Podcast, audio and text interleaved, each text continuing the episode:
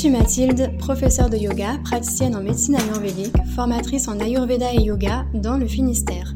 Je te retrouve ici, seule ou accompagnée, pour te parler de ce qui m'anime et des valeurs que je souhaite te partager, comme le développement personnel et spirituel, le yoga, les médecines naturelles, l'alimentation, les émotions, la gestion du stress ou encore l'écologie, avec des termes simples et accessibles, le tout à mon image, pour un podcast décomplexé et sans prise de tête. Le savais-tu Depuis janvier 2023, mon organisme de formation est certifié Calliope, ce qui veut dire que tu peux te faire financer mes formations. N'hésite pas à visiter mon site web mathildiogalade.com ou à réserver un appel découverte avec moi via le lien qu'il y a dans cet épisode pour me poser toutes tes questions. Bonjour tout le monde, bienvenue dans ce nouvel épisode de podcast dans lequel je reçois Marjorie qui est euh, sexologue et psychologue. C'est pas ça. Sexothérapeute, mais c'est pas grave, c'est presque pareil. en plus, on vient juste d'en parler à l'instant. J'avais trouvé un moyen. Bref, du coup, c'est voilà, sexothérapeute. Euh, bah du coup, je j'ai rencontré euh, Marjorie il y a pas très longtemps parce qu'elle est euh, nouvelle dans le Finistère également. Et euh, je l'ai invitée sur ce podcast pour qu'elle nous parle de son activité, euh, et voilà, qu'elle nous dise un petit peu euh, ce que c'est que la sexothérapie, pour qui c'est fait, euh, pour quelles raisons est-ce qu'on peut euh, consulter. Et bah, pour débuter cet épisode, je vais la laisser se présenter tout simplement. ok. Bon bah bonjour à tous. donc je m'appelle Marjorie, je suis donc psychologue et sexothérapeute. Euh, voilà, donc nouvellement arrivée euh, dans le Finistère, puisque ça fait à peu près six mois que je suis là. Et je travaille euh, en visio et également en cabinet sur Quimper. Voilà. Ok.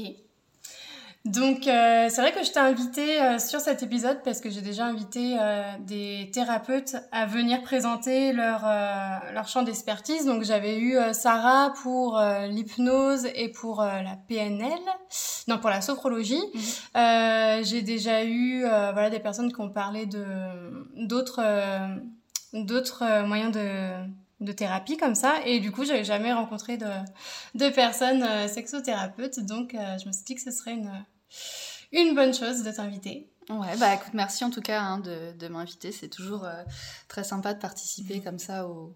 Bah voilà, de, de, raconter un petit peu ce qu'on fait, de parler un petit peu de notre profession et euh, mm. voilà. Donc merci à toi. Mais est-ce que tu peux nous dire euh, qu'est-ce qui t'a amené à étudier justement dans, dans, ces deux domaines, la psychologie et, et au niveau de la sexothérapie? Euh, alors en ce qui concerne la psy, euh, alors la psy ça s'est fait assez instinctivement. Euh, je fais partie de ces gens qui effectivement on trouve assez rapidement ce qu'ils veulent faire dans la vie. Donc à la fin de la terminale, je savais que je voulais faire une fac de psy. Je sais pas pourquoi, mais je voulais faire ça. donc j'y suis allée. Bon voilà. Et du coup, donc bah, j'ai fait mes mes cinq ans. Enfin en l'occurrence j'ai fait six ans, mais bref, je suis sortie donc avec le diplôme. À la suite de ça je me suis spécialisée dans le domaine du trauma. Mhm. Euh, j'ai fait un DU pour me spécialiser dans ce domaine-là et ça m'a permis de rentrer euh, dans une cellule d'urgence. Euh, et du coup, voilà, donc j'étais spécialisée dans le trauma, psychologue en cellule d'urgence, et je recevais des personnes suite à des événements potentiellement traumatiques, donc en clinique, ce qu'on appelle la clinique immédiate ou post-immédiate. Et donc voilà, j'ai fait ça pendant 4 ans. Et en fait, pendant ces 4 ans, euh, je me suis rendu compte que euh, une grande partie des personnes que je rencontrais, et d'ailleurs j'ai beaucoup, enfin j'ai rencontré une grande majorité de femmes. En fait, je voyais beaucoup plus de femmes que d'hommes, ce qui n'était pas forcément le cas de mes collègues. Euh, et en fait, je me suis rendu compte qu'il y avait beaucoup beaucoup de ces femmes qui avaient subi bah, des violences sexuelles ou de l'inceste ou des épisodes comme ça traumatiques au niveau de leur sexualité. Et alors autant j'avais les outils pour les aider sur le trauma, l'aspect traumatique, mais j'avais pas d'outils pour les aider euh, en sexo.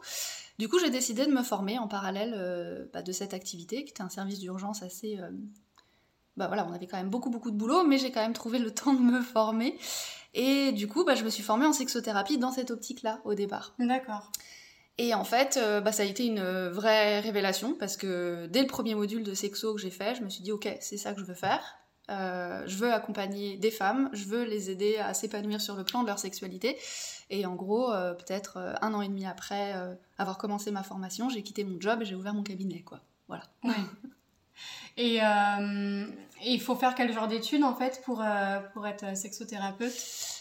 Alors ça dépend, en fait ça dépend des cursus. Il y a des DU, donc des diplômes universitaires euh, qui ne sont accessibles qu'à certaines, certains, types de personnes comme les psychologues ou les médecins ou les sages-femmes ou les kinés ou quoi. Euh, il y a des, des, formations qui sont un petit peu plus ouvertes. Euh, moi j'ai fait une formation privée en l'occurrence. Euh, qui était euh, délivré par un, monsieur qui est décédé aujourd'hui, qui s'appelait docteur Charles Gelman, qui était neuropsychiatre et du coup qui a rapporté en fait la sexothérapie des États-Unis qui fait ça, qui faisait ça depuis euh, la fin des années 70, début des années 80. Euh, et, lui, pour le coup, euh, la seule chose qu'il demandait, c'est qu'on soit en travail personnel de notre côté mhm. et qu'on ait un projet un peu qui tienne la route, quoi. Donc finalement, en formation, j'avais, il y avait des profs, il y avait des infirmiers, il y avait des personnes en socio-esthétique, il y avait moi qui étais dans la psy, il y avait des ostéos. Enfin, c'était hyper large, quoi. Donc ça dépend vraiment des formations qu'on choisit, en fait. Ok. Ouais, c'est intéressant. Mm. Et euh, du coup, tu parleras un petit peu plus euh, de, de, qui tu accompagnes exactement, parce que tu n'accompagnes que des femmes et tu accompagnes beaucoup, comme tu l'as dit, sur les traumas. Mais pour les personnes qui connaissent pas du tout euh, ce domaine-là, mm. parce qu'on connaît sans connaître vraiment, parce qu'on en... Bah, tout ce qui touche souvent autour du sexe, on en parle sans en parler forcément explicitement parce qu'il y a beaucoup de, tabous parfois. Oui. Euh, donc voilà, si on veut parler, euh, partir large pour commencer, euh, qui peut consulter un sexothérapeute et pour quelle sorte de raison on peut consulter un sexothérapeute? Alors en fait, tout le monde, tout le monde peut consulter un sexothérapeute, que ce soit en individuel ou en couple. Ça c'est important de le dire parce qu'il y a beaucoup de gens qui pensent que la sexo c'est quelque chose qui se consulte uniquement en couple, alors qu'en fait, euh, pas forcément. Euh, on, peut consulter quand on a des soucis avec sa sexualité, soit parce qu'on a un trouble sexuel, par exemple, une baisse de libido, des douleurs, un trouble érectile ou des choses comme ça. Euh, on peut consulter s'il y a des difficultés conjugales, par exemple, qui du coup se répercutent mhm. dans la chambre, on va dire. on peut consulter si on a eu ou qu'on traverse en fait une période de vie compliquée ou qu'on a une maladie par exemple euh, qui ont des impacts en fait sur, euh, sur la sexualité. Je pense au cancer, je pense à l'endométriose, à l'adénomiose, mhm. à toutes ces, au syndrome des ovaires polykystiques, enfin toutes ces pathologies-là. Euh, voilà, on peut consulter si on a subi des traumatismes liés à la sexualité quand on était, quand on était plus jeune ou même plus tard dans sa vie. en fait, il y a plein, plein, plein de, de, de raisons différentes. Et puis aussi, oui, ce qui est important de dire aussi, c'est qu'on n'est pas obligé de consulter parce qu'on a un problème. On peut aussi consulter parce qu'on a envie de développer des choses au niveau de sa sexualité, qu'on a envie, de, par exemple, de développer son imaginaire érotique, ou parce qu'on se pose des questions. Euh, ça peut être euh, des questionnements autour de son orientation sexuelle, autour de son identité sexuelle. Enfin, voilà, toutes ces problématiques-là peuvent être évoquées en sexo de manière générale. D'accord. Voilà.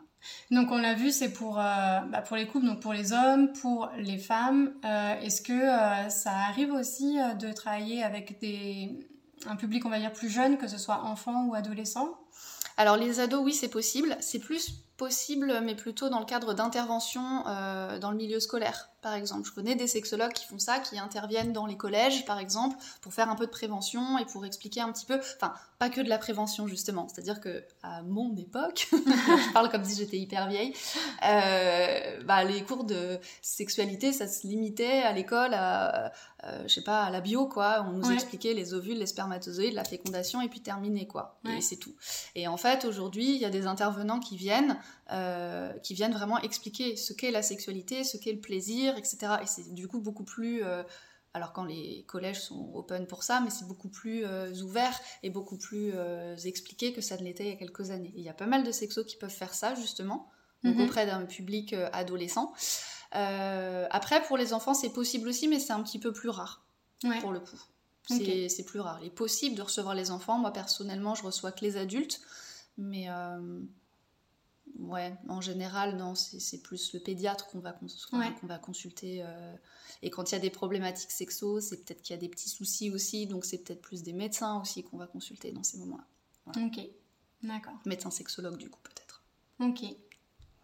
Donc toi, es, donc tu reçois euh, public adulte, femmes uniquement. Ouais, c'est ça. Euh, et euh, tu es plutôt orientée autour de, des traumas, comme, comme tu l'as dit quand tu t'es présentée. Alors oui, ça c'était un petit peu mon, orientation de départ, parce que bah, c'était ma spécialisation au sortir de, de la fac.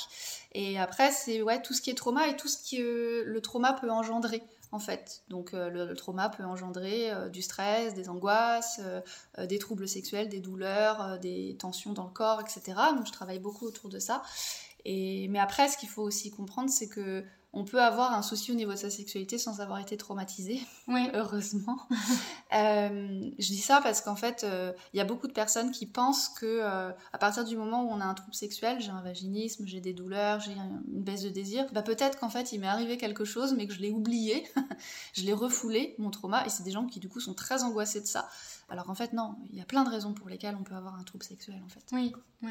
Bah, déjà, j'imagine que notre mode de vie, euh, la pression, le stress, le fait que on doit beaucoup performer euh, euh, sur divers plans comme au travail et même des fois le sexe, c'est devenu de la performance. On parle beaucoup de normalité, de il faut.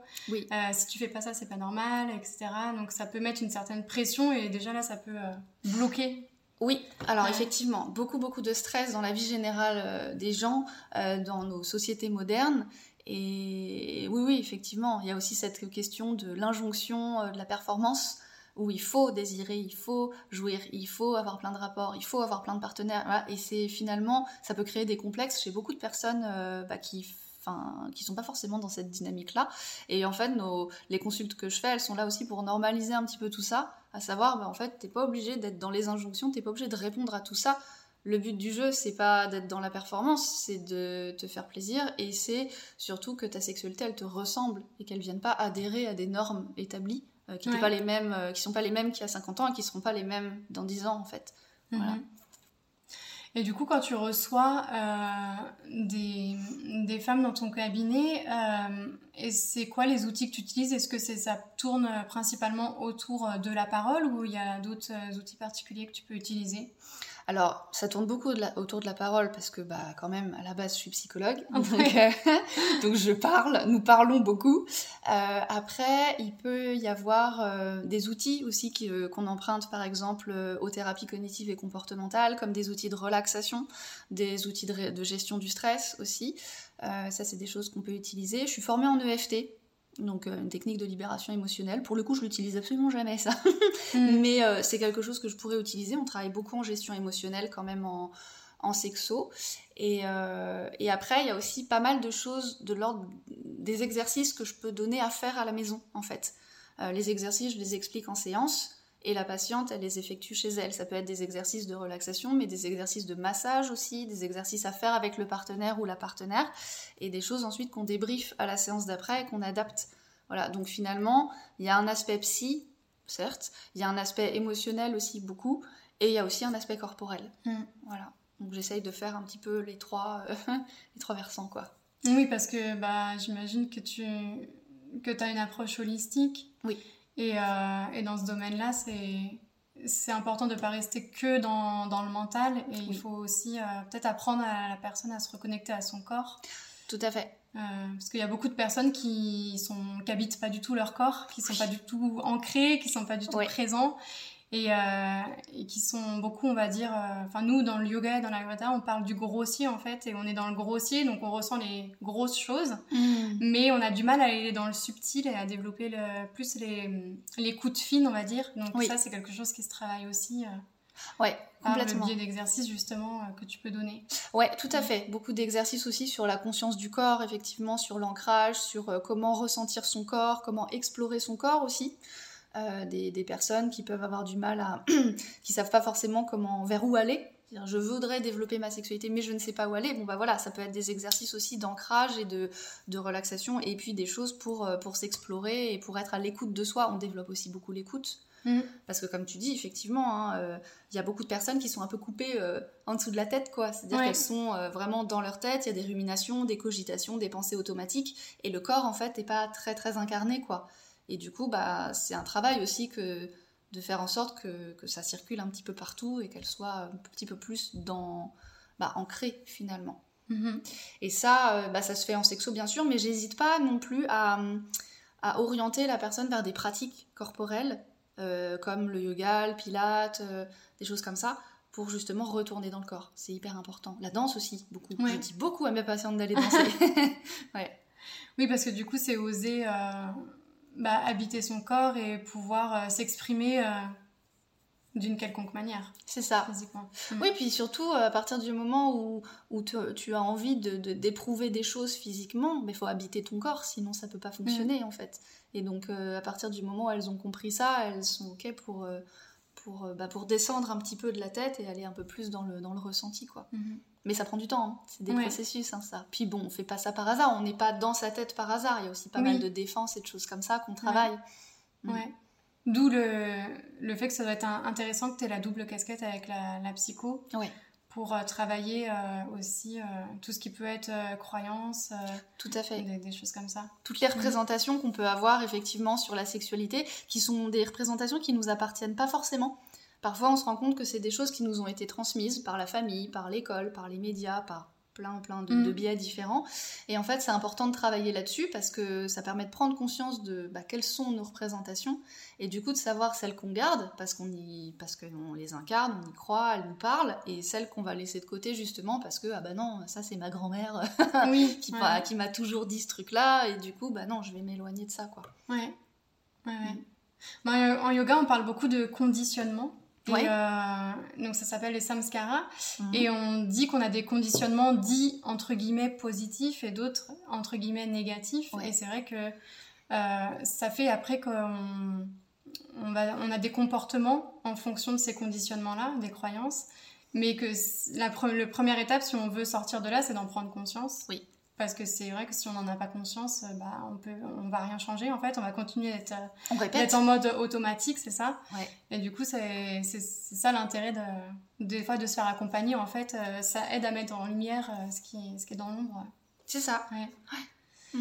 Et justement, tu parlais de, du fait que des fois, ça peut prendre du temps. oui.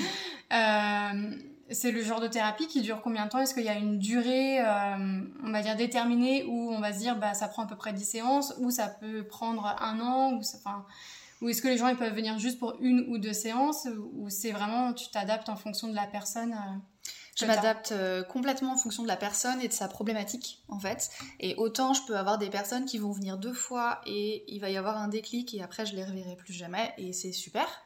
Parce qu'en mm. fait, le but, c'est quand même ça, c'est que la personne, elle acquiert une autonomie, qu'elle soit satisfaite de la vie sexuelle qu'elle a ou qu'elle a retrouvée, et qu'ensuite elle fasse son chemin. Euh, et après, bah, il y a des personnes que je vais voir pendant six mois, un an, puis il y en a que j'ai depuis plusieurs années, en fait. Mm-hmm. Et ça, ça dépend de plein de choses. Ça dépend de la personnalité, ça dépend des problématiques, bien évidemment, ça dépend de la motivation au changement, ça dépend des résistances qu'on peut avoir, ça dépend des conditionnements aussi. Euh, voilà, donc euh, c'est on me pose très souvent la question combien de temps ça va durer. Je suis incapable de donner une réponse. Je pas, en fait, c'est pas bah possible. C'est pas possible de donner une réponse. Après, à la limite, quand j'ai vu la personne quelques fois, je peux commencer à dire. Voilà, quand je sais que on est près du dénouement quelque part, je le dis. Je fais non mais là on va plus se voir pendant très longtemps parce que vous n'êtes pas très très loin de ce que vous venez chercher quoi. Euh, voilà. Puis il y en a d'autres. Euh, il y en a d'autres pour qui en fait euh, le symptôme c'est l'arbre qui cache la forêt aussi. Donc, euh, je viens pour une douleur, d'accord, très bien. Et en fait, on approfondit. Et en fait, non, non, il n'y a pas que ça. Il y a la douleur, mais en fait, il y a un énorme trauma. Et puis derrière, il y a des conditionnements familiaux de malades. Et voilà. Et là, du coup, on se dit, bon, bah, c'est du travail à long terme, quoi. Ouais, ouais c'est c'est sûr. Mm. Voilà. Et est-ce que ça t'arrive souvent Parce que c'est vrai que des fois, quand on a entre guillemets un problème ou quelque chose qu'on pense que ça va pas au niveau de sa sexualité, on peut avoir honte en fait. Oui. Euh, donc peut-être qu'il y a des personnes qui, qui souffrent de, de, de, certaines problématiques, mais qui n'osent pas franchir le pas parce qu'elles ont honte et qu'elles ont peur d'être jugées ou des choses comme ça. Euh, Qu'est-ce que tu peux dire toi vis-à-vis -vis de ça? En tant que professionnel du, domaine euh, bah Déjà que c'est des sentiments qui sont extrêmement présents, que j'en entends beaucoup parler de la honte, de la culpabilité, de la peur du jugement, etc. Euh, c'est vrai que c'est difficile de sauter de pas, d'aller chez le thérapeute, euh, que ce soit de la sexo, mais comme un psy, j'ai l'impression que c'est quand même, quand même assez, assez difficile. après ce qui est important aussi, je pense, euh, c'est que que la personne n'hésite pas à changer de thérapeute si elle se sent pas bien avec. C'est hyper important de bien se sentir avec son thérapeute. Mhm. Euh, de se sentir en confiance, de pas hésiter à l'appeler avant pour euh, échanger ne serait-ce que trois minutes pour voir si le courant passe ou pas.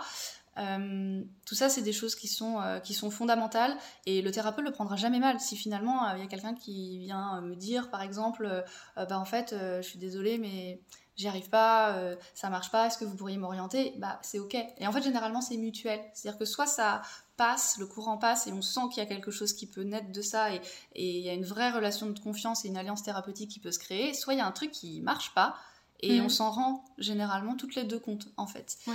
Et euh, Mais je me suis un peu éloignée de la question. Euh, la honte. La honte. Hmm. Ce que je crois aussi par contre, c'est que certes, il y a toujours de la honte, de la gêne et de la peur d'être jugé, mais euh, je pense que depuis ces dernières années, on parle tellement de la sexualité, ça a tellement été médiatisé, il y a tellement de, de- de comptes Instagram, c'est bête, mais qui viennent parler de tout ça, etc. au quotidien, que finalement, euh, ça aide énormément de gens à franchir le pas euh, d'aller chez le thérapeute.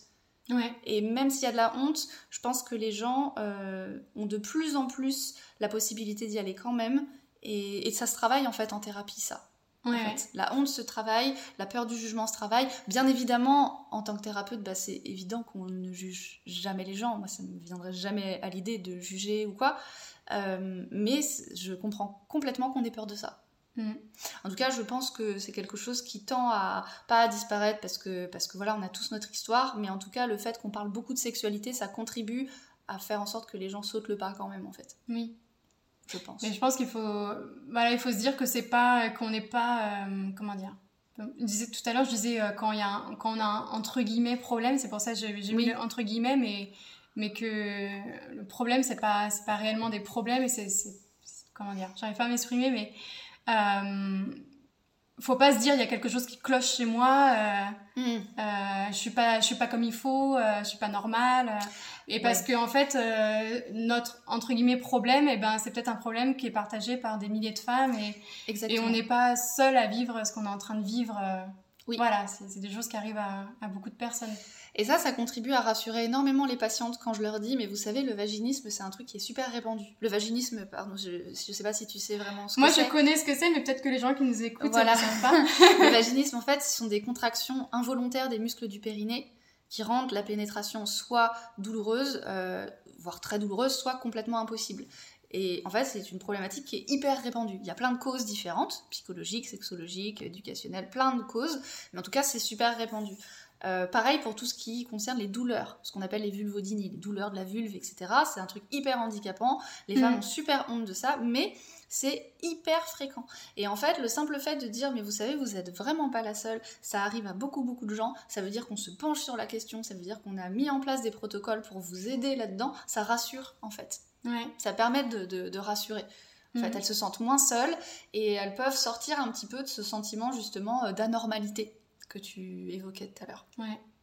Et je pense que c'est c'est vrai que c'est important de le savoir et c'est aussi important de se rappeler que euh, la sexualité c'est pas euh, c'est pas forcément la sexualité comme on, on nous la communique euh, dans l'idéal de Mm. euh, à chaque rapport il faut que tu aies un orgasme, il faut que ça doit se passer comme ci, il faut qu'il y ait beaucoup de désir. Enfin, il y a plein de, de, de manières différentes de vivre sa, sa, sexualité et, et c'est pas une, bah, course à, la perfection, quoi. C'est ça. Bah, en fait, il y a encore beaucoup, beaucoup d'injonctions à la sexualité dans, la société actuelle qui, est- très. Enfin, c'est. euh, c'est véhiculé par les médias beaucoup, par les magazines, par euh, euh, en cinq points, retrouvez votre désir, pimentez votre sexualité pour cet été. euh, euh, Il y a beaucoup, beaucoup de choses comme ça, mais qui du coup mettent une pression énorme aux gens. Et en fait, euh, moi, mon job, c'est de leur montrer que vous pouvez créer la sexualité qui vous correspond. Et si en fait pour vous, une sexualité épanouie, c'est de faire l'amour une fois par mois, euh, dans un plumard, tranquille, euh, en utilisant deux positions, pas plus, euh, et vous êtes content, et toujours avec la même personne, ben c'est génial. Si c'est ça votre truc, et Mm. ben en fait c'est ça qu'il faut trouver, c'est ça qu'il faut assumer. Et il n'y a pas besoin de, de jouir à chaque fois, il n'y a pas besoin de faire l'amour 12 fois par semaine, il a pas... Voilà, si vous avez envie de le faire, ok, faites-le, si c'est votre truc. Mais Mhm. en fait, euh, c'est vraiment aider, euh, je, je- je- je voudrais vraiment aider les patientes à sortir de ces injonctions-là. Parce que si on écoute euh, tous les médias, on a 15 sextoys, on fait l'amour 12 fois par semaine, on, on doit jouir tout le temps, on a du désir tout le temps. Waouh, bah dis donc, dans cette vie, on fait pas grand-chose d'autre que faire l'amour en fait. Ouais. Mhm. Donc bon. Puis moi, je sais que j'avais abordé un petit peu ce point en- indirectement euh, dans, dans ma formation d'Ayurveda, mais en fait, mon prof me disait, bah, pour revenir euh, au stress et à la charge mentale, euh, bah, justement, le- la, la semaine, de- enfin, le dernier épisode, j'ai parlé du, du système orthosympathique et parasympathique, et en fait, euh, on est dans une société où on est beaucoup sur l'orthosympathique, sur le je dois, en fait, euh, c'est le fameux euh, combattre ou fuir, donc en Oui. fait, je suis toujours dans des états d'alerte, je suis toujours sur le qui-vive, je suis toujours prête à réagir parce que il y a beaucoup de choses à gérer dans le quotidien. Et en fait ça laisse pas la place au, au lâcher prise, à la détente, au fait de pouvoir se reposer, d'avoir l'espace mental pour accueillir ce qu'il à accueillir et ça C'est aussi quelque chose qui est très très important parce que euh, Enfin, moi, j'ai l'impression que la plupart du temps, c'est quand même beaucoup les filles qui ont tendance à, à avoir de la charge mentale, à avoir euh, beaucoup de choses à gérer. Mm. Et du coup, bah, ça peut faire aussi des fois qu'il n'y a pas beaucoup de place mentalement pour pouvoir se relâcher, se détendre et euh, laisser la place euh, à la sexualité comme on aimerait euh, Oui. que ce soit le cas. Et, et parfois, je pense qu'il y a des femmes qui pensent qu'elles ont plus de libido ou plus de sexualité, mais en fait, c'est Oui. juste qu'elles n'ont pas la charge Elles ont pas la place. mentale, voilà, Ouais. elles n'ont pas la place mentale pour, euh, bah, pour se dire ouf, je peux lâcher, euh, je peux lâcher prise quoi. C'est ça. Mais c'est vrai que pour le coup, euh, je reçois pas mal de femmes euh, qui viennent apparemment pour des problèmes de libido. J'ai une baisse de libido, je n'ai plus de désir, etc. Et en fait, c'est vraiment ça. À partir du moment où on discute un petit peu de leur quotidien, de comment ça se passe dans leur vie, tout ça, bah, on se rend compte que c'est des femmes qui sont euh, qui travaillent énormément, qui ont bah, parfois des enfants, pas tout le temps, mais ça arrive, et qui du coup ont une charge mentale énorme euh, par rapport à toutes les obligations qu'elles ont euh, dans leur journée. Et en fait, c'est pas qu'elles ont pas de désir, c'est qu'elles sont tellement sur le qui-vive tout le temps et que le soir, en fait, le soir, elles sont crevées, elles ont pas envie. Mais le, le, le- le manque de désir à ce moment-là, il n'est pas physiologique, en fait. C'est un manque de désir lié à un manque de place, de disponibilité. Mhm. Parce que, comme de par hasard, ces patientes, quand elles sont en vacances et qu'elles ont moins de charge mentale que d'habitude, bah, la libido revient. Donc, c'est que finalement, c'est dans l'hygiène de vie au quotidien et dans la gestion du stress au quotidien qu'on peut faire quelque chose. Moi, je bosse beaucoup autour du stress parce que c'est un peu le, le mal euh, de nos sociétés actuelles, je trouve. Mais, mais je- je- je- j'y travaille en tant que thérapeute, mais j'y travaille aussi en tant qu'être humain parce que Oui. euh, enfin, c'est difficile finalement de pas se laisser happer par le stress, en fait. Mm. Parce qu'on a toujours mille choses à faire. Et c'est important de trouver des moments de détente, etc., euh, pour pouvoir justement euh, bah, retrouver son système parasympathique, parler de ça, et euh, du coup retrouver de la disponibilité, de la détente et du. de- un peu de. Ouais, ouais, de la détente tout simplement. Et donc de la place pour Mm. la sexualité. Mais oui, beaucoup, beaucoup de personnes viennent consulter pour ça. Ouais. Donc euh, voilà, si vous hésitez à, à consulter et que vous vous dites euh, je suis pas normale, euh, on va me juger, euh, Ah oui. j'ai honte, euh, il y a que moi qui a, ce, ce problème, bah en fait euh, non. Donc euh, donc n'hésitez pas à franchir le, le pas, à essayer euh, plusieurs thérapeutes au besoin pour trouver la personne voilà qui qui vous convient parce que c'est important. En effet, il faut se sentir en confiance et faut se sentir euh, écouté, entendu. Oui. Parce que si c'est pas le cas, bah Bah ça se passe pas bien. voilà, ça se passe pas bien. Ça se passe pas bien et après ça crée des blocages et ça fait qu'il y a des gens qui consultent pas alors qu'ils aimeraient le faire et qui voudraient le faire quoi. C'est non non, faut, faut pas hésiter à à changer de thérapeute si vous êtes pas même si on vous l'a conseillé, même si votre médecin vous a dit ah ouais cette personne elle est super, si avec vous ça passe pas pour une raison X ou Y, Mm. faut changer. Faut vraiment pas hésiter. Et là, bien sûr, c'est valable pour la thérapie mais c'est valable pour n'importe quel professionnel de santé que vous consultez en fait. Oui. C'est que Ouais. dès que tu te sens pas bien avec quelqu'un, il faut changer Mm. C'est ça remet pas en cause les compétences de la personne c'est juste que toi tu te sens pas bien et que tu as tout à fait le droit euh, de te sentir bien avec euh, euh, bah, avec une personne qui va te poser des questions qui va t'examiner qui va enfin c'est normal quoi en fait Ouais, ouais. Mm. Je suis d'accord. Je sais pas si tu souhaites rajouter quelque chose ou pas sur, sur ton activité ou. Hmm. Est-ce que on aurait abordé à peu près euh, j'avais une idée qui m'a traversé la tête tout à l'heure mais j'ai oublié bon, c'est pas grave, on était parti sur autre chose. Euh, c'était par rapport à la normalité, je crois, le jugement, tout ça. Hmm. Ah oui, il y a aussi beaucoup de personnes qui n'osent pas consulter parce qu'elles ont peur qu'on ne bah, qu'on sache pas ce qu'elles ont. En fait. Qu'on trouve pas. Qu'on trouve euh, pas, qu'il n'y ait pas de. Voilà, comme si euh, finalement euh, cette douleur-là, elle était entre guillemets exceptionnelle, que ça n'arrivait à personne, etc. etc. C'est pareil, faut pas hésiter à, à, à consulter et faut pas hésiter à changer de professionnel si la personne en face de vous vous dit qu'elle sait pas ce que vous avez. Oui. Ça, c'est hyper important aussi. Moi, j'ai pas mal de patientes que je reçois pour tout ce qui concerne ce qu'on appelle les vulvodynies, donc les douleurs à la vulve qui n'ont pas de cause organique. Euh, ça, c'est un truc qui leur empoisonne la vie totalement. Mhm. Et en fait, c'est souvent des femmes qui ont subi, malgré elles, une errance médicale et diagnostique de plusieurs années parfois, parce que les gens ne savaient pas ce que c'était. Non, mais madame, c'est dans votre tête. Madame, il faut mhm. vous détendre. Euh, non, mais euh, vous êtes trop stressée. buvez un petit verre avant. Enfin, j'ai entendu des ah patients me dire des trucs comme ça quand même. Et, et en fait, voilà, vraiment, vous découragez pas. Allez voir des gens changer de professionnel quand on vous dit c'est dans votre tête, c'est le stress. Non, parfois, euh, il y a vraiment quelque chose. Donc, n'hésitez pas à changer de professionnel pour, euh, bah, pour que tomber sur euh, quelqu'un qui trouvera ce que vous avez parce que c'est pas dans votre tête, quoi. Oui. voilà. Mm. Puis même, comme, comme tu disais, s'il n'y a pas de cause organique, je pense que tu as mmh, utilisé mmh, ce mot-là, euh, ça ne veut pas dire que ça n'existe pas. Exactement. Et que c'est euh, une douleur imaginaire euh, ou fantôme. Voilà, tout à fait. Qui sort de nulle part, un truc, mais vous êtes stressée, madame, il faut vous détendre. Non, non, non. La vulvodynie, c'est un truc bien réel et ça peut vraiment pourrir la vie. Donc, si en face de vous, il y a quelqu'un qui ne sait pas ce que vous avez, il faut changer. Mmh. Ok. Ben, merci en tout cas pour euh, ces petites précisions, d'avoir parlé de, de, ton travail, euh, de la sexothérapie. Mm. Euh, puis bah du coup, comme on a dit au début de, de l'épisode, toi tu consultes euh, donc principalement en ligne. Ouais. Euh, tu es dans le Finistère, on n'est pas loin l'une de l'autre.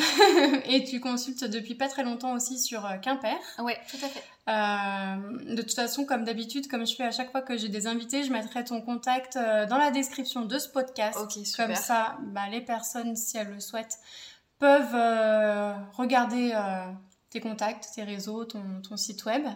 Ok. Et, et, voilà. Puis bah, ça m'a fait plaisir de te recevoir. Eh ben, merci à toi. C'était très, très sympa de parler de sexo.